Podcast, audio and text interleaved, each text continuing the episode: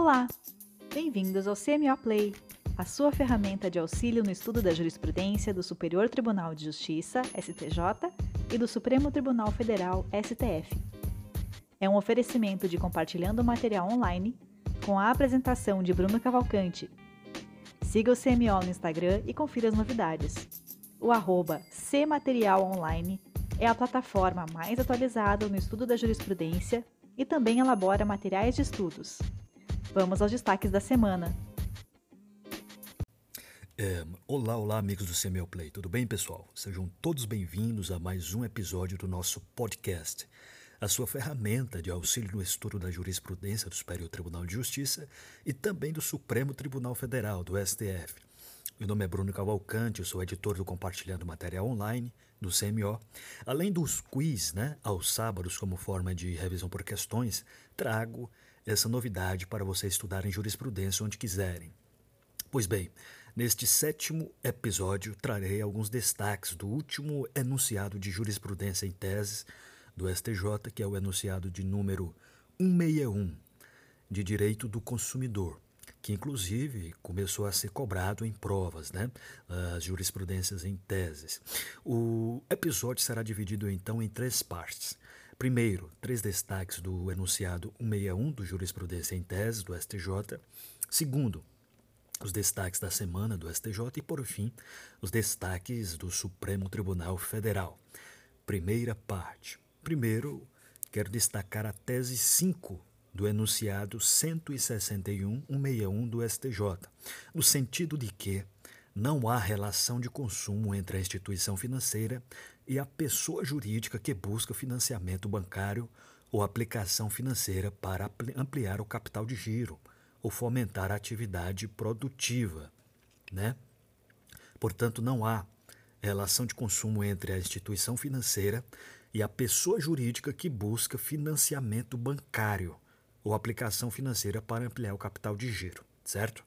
É, segunda tese, as normas do Código de Defesa do Consumidor são aplicáveis às atividades cooperativas que são equiparadas àquelas típicas de instituições financeiras. Portanto, é a tese 6, é corroborando, portanto, a súmula 297 do STJ, que diz que o Código de Defesa do Consumidor é aplicável às instituições financeiras. Portanto, as normas do CDC são aplicáveis sim às atividades de cooperativas que são equiparadas às típicas de instituições financeiras. Terceira tese: as regras do CDC eles não se aplicam aos contratos firmados no âmbito do Programa de Financiamento Estudantil do FIES, pois não se trata de serviço bancário, mas de programa governamental custeado pela União. Beleza? Então não se aplica as normas do CDC nos, do Programa de Financiamento Estudantil, do FIES, certo? Ah, agora vamos para os destaques da semana do STJ. Primeiro julgado, envolvendo direito civil. Longo período de vínculo socioafetivo não impede desconstituição da paternidade fundada em erro induzido.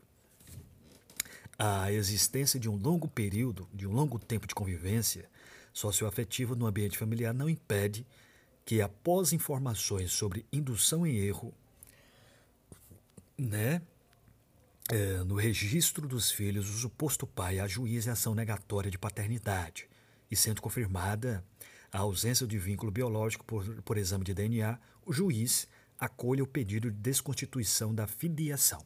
O entendimento foi fixado pela terceira turma ao declarar a desconstituição da paternidade em caso no qual um homem, após o resultado do exame genético, rompeu relações com as duas filhas registrais de forma permanente.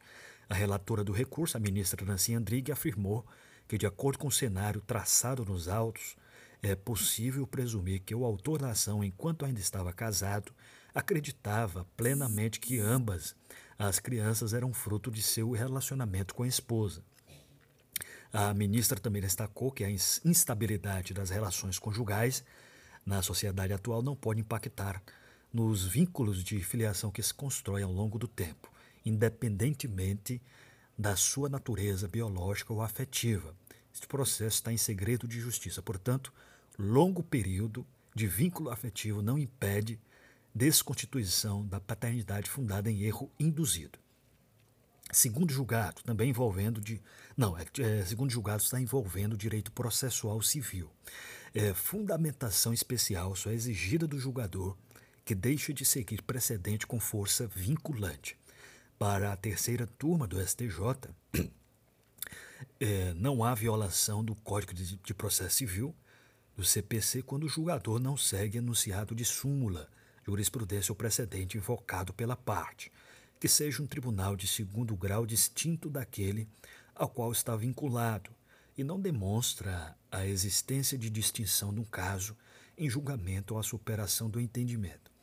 Por essa razão, o colegiado negou provimento a recurso especial que apontava ilicitude de acordo no Tribunal de Justiça do Rio Grande do Sul, TJ Rio Grande do Sul, que não observou uma série de julgados citados na apelação proferidos pelo Tribunal de Justiça do Distrito Federal dos Territórios, TJDFT, e pelo Tribunal de Justiça de São Paulo. Todos no sentido de que, no divórcio, não seria possível a partilha de valores de previdência complementar privada aberta.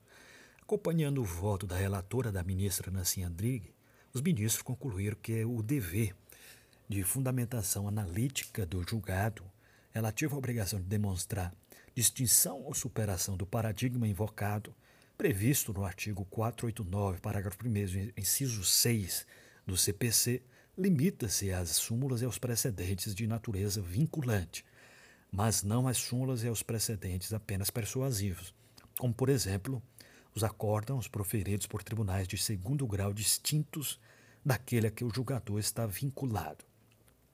Processo também em segredo de justiça, portanto, fundamentação especial só é exigida do julgador que deixa de seguir precedente com força vinculante.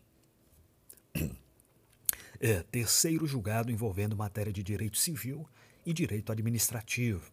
É, segunda sessão do STJ definiu que a concessionária não tem de indenizar vítima de assédio no transporte público. A segunda sessão do STJ, pacificando o entendimento da Corte sobre o tema, estabeleceu que a concessionária de serviço público de transporte não tem responsabilidade civil em caso de assédio sexual, né? entre aspas, cometido por terceiro em suas dependências. Por maioria de votos, o colegiado decidiu que a importunação sexual no transporte de passageiros cometida por pessoa estranha à empresa configura fato de terceiro que rompe o nexo de causalidade entre o dano e o serviço prestado pela concessionária, excluindo assim para o transportador o dever de indenizar. Processo em segredo de justiça. Portanto, a concessionária não tem de indenizar a vítima de assédio no transporte público. Quarto julgado, envolvendo direito administrativo. Dirigente de entidade privada que administra recursos públicos pode sim responder sozinho por improbidade administrativa. A primeira turma do STJ entendeu que, com o advento da Lei 8429 de 92, né, a Lei de Improbidade Administrativa, o particular que recebe subvenção, benefício ou incentivo público passou a se equiparar a agente público, podendo, dessa forma, figurar sozinho no polo passivo em ação de improbidade administrativa. A decisão teve origem em ação de ressarcimento proposta pela União fundamentada na Lei 8429 de 92 contra uma organização não governamental, contra uma ONG, e seu gestor pela suposta prática de atos ímprobos na execução de convênio que envolveu o recebimento de recursos do governo federal. O relator explicou que os autos evidenciam supostas irregularidades cometidas pela ONG na execução de convênio com recursos obtidos do governo federal. É circunstância que equipara o seu gestor a agente público para fins de improbidade administrativa e permite o prosseguimento da ação nas instâncias ordinárias. O julgamento foi do RESP, recurso especial 1 milhão 845.674, 1.845.674. Né? Portanto, o dirigente de entidade privada que administra recursos públicos pode responder sim sozinho por improbidade administrativa. Quinto e último julgado né, do, do, da semana dos destaques do STJ foi retirado da pesquisa pronta, que é uma ferramenta do STJ de temas jurídicos de maior relevância, consolidados a título de repetitivos. A questão foi a seguinte: o STJ pode ou não analisar o mérito na homologação de sentença estrangeira? E aí, é, a resposta é, ficou decidido que não pode. Cabe ao STJ apenas verificar se a pretensão trouxe os documentos exigidos e se atende aos requisitos previstos ali nos artigos 3 e 5 da Resolução do STJ número 9 de 2005 e nos artigos 216-C1 e 216-D do Regimento Interno do STJ, bem como se não fere o disposto no artigo 216-F do Regimento Interno do STJ, também no artigo 6 da citada resolução. Portanto, por exemplo, o artigo 5 da Resolução 9 de 2005 do STJ trata dos requisitos indispensáveis. Primeiro, haver sido proferida por autoridade competente. Segundo, terem sido as partes citadas ou haver-se legalmente verificado a revelia. Terceiro, ter transitado em julgado. E quarto, estar autenticada pelo cônsul brasileiro e acompanhada de tradução por tradutor oficial ou juramentado no Brasil. Né? Então, a resposta nesse caso aí que não pode o STJ analisar o mérito na homologação de sentença estrangeira. É, lembrando aí do caso Robinho, né, que está sendo condenado na Itália. Tá, cabe recurso, mas possivelmente deverá ser cumprido no Brasil. Terceira parte e última, né, os destaques do Supremo Tribunal Federal. Primeiro julgado do Supremo Tribunal Federal envolvendo processo penal e direito administrativo. Primeiro, é norma do Espírito Santo que ampliou prerrogativa de foro para ações de improbidade é inconstitucional. O Supremo Tribunal Federal declarou inconstitucional a emenda à Constituição do Estado do Espírito Santo, número 85 de 2012, que criou prerrogativa de foro para autoridades que respondem a ações de improbidade administrativa. A decisão foi tomada na sessão virtual de, do dia 14 de dezembro, no julgamento da ação direta de inconstitucionalidade da ADI 4870, ajuizada pela Associação Nacional dos Membros do Ministério Público, CONAMP. A decisão da Corte seguiu o voto do relator, ministro Dias Toffoli. Ele explicou que o texto constitucional estabelece a competência do Supremo Tribunal Federal, do STJ e dos Tribunais de Justiça para processar e julgar originariamente determinadas autoridades nas infrações penais comuns. Né? As ações de improbidade administrativa, por sua vez, decorrem do parágrafo 4 do artigo 37 da Constituição Federal, regulamentado pela Lei de Improbidade Administrativa, e ressalta a natureza civil desse tipo de processo. Segundo julgado envolvendo direito constitucional, o STF invalidou o limite de idade para ingresso na magistratura do Distrito Federal, do DF. O plenário do Supremo Tribunal Federal declarou inconstitucional a exigência de idade mínima de 25 anos e máxima de 50 para ingresso na carreira da magistratura do Distrito Federal e Territórios. Na sessão é, concluída em 14 de dezembro, os ministros, por maioria, julgaram procedente a DI 5329, ajuizada pela Procuradoria-Geral da República. Invalidaram o requisito previsto no artigo 52, inciso 5 da Lei de Organização Judiciária do Distrito Federal e Territórios, Lei 11.697 de 2008. Segundo o ministro Alexandre de Moraes, que inaugurou a corrente vencedora, o artigo 93 da Constituição Federal prevê como requisitos basilares para o ingresso na carreira inicial da magistratura aprovação em concurso público de provas e títulos, bacharelado em direito e o um mínimo de três anos de atividade jurídica. Por sua vez, a Lei Orgânica da Magistratura Alomã, Lei Complementar Federal 35 de 79, também disciplina o ingresso inicial na carreira. A partir da leitura dessas normas, o ministro verificou que a fixação de faixa etária viola esse artigo, pois as condições para investidura do cargo devem ser estabelecidas pelo próprio texto constitucional ou pela LOMAN. Portanto, não cabe à lei ordinária federal inovar e prever norma de caráter restritivo que não encontra pertinência nessas normas. É, Portanto, o STF invalidou o limite de idade para o ingresso na magistratura do Distrito Federal, ADI 53 29. Terceiro julgado e último, envolvendo direito empresarial. Olha só.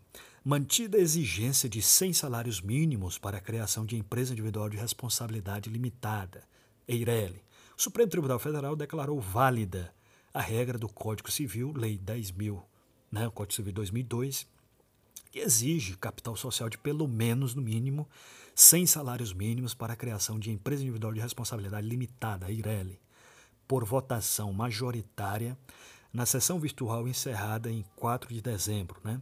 O plenário julgou improcedente a ação direta de inconstitucionalidade, a de 4637, com o um entendimento de que o parâmetro adotado pela lei, de caráter meramente referencial, não ofende disposição da Constituição Federal que veda a vinculação do salário mínimo para qualquer fim. Portanto, foi mantida a exigência de 100 salários mínimos, no mínimo, para a criação de empresa individual de responsabilidade limitada, a IRELI. É isso aí, pessoal. Espero que tenham gostado, né? Lembrando, mais uma vez, que estamos atualizando os nossos e-books, caderno de jurisprudência e questões e pacote anticrime, que deverão ser lançados em janeiro para os concursos de 2021. Quero agradecer mais uma vez a amiga Edilvane, que é procuradora da Fazenda no Rio Grande do Sul, pela apresentação e atendendo a pedidos também, em breve lançaremos um curso em vídeo. Desejar um Feliz Natal a todos e que possamos renovar os votos para o ano de 2021 com mais esperança. Lembrando que a esperança tem duas filhas lindas, né, de acordo com Santo Agostinho: a indignação e a coragem. A indignação nos ensina a não aceitar as coisas como estão e a coragem a mudá-las. É isso aí. Até a próxima semana. Um abraço e bons estudos.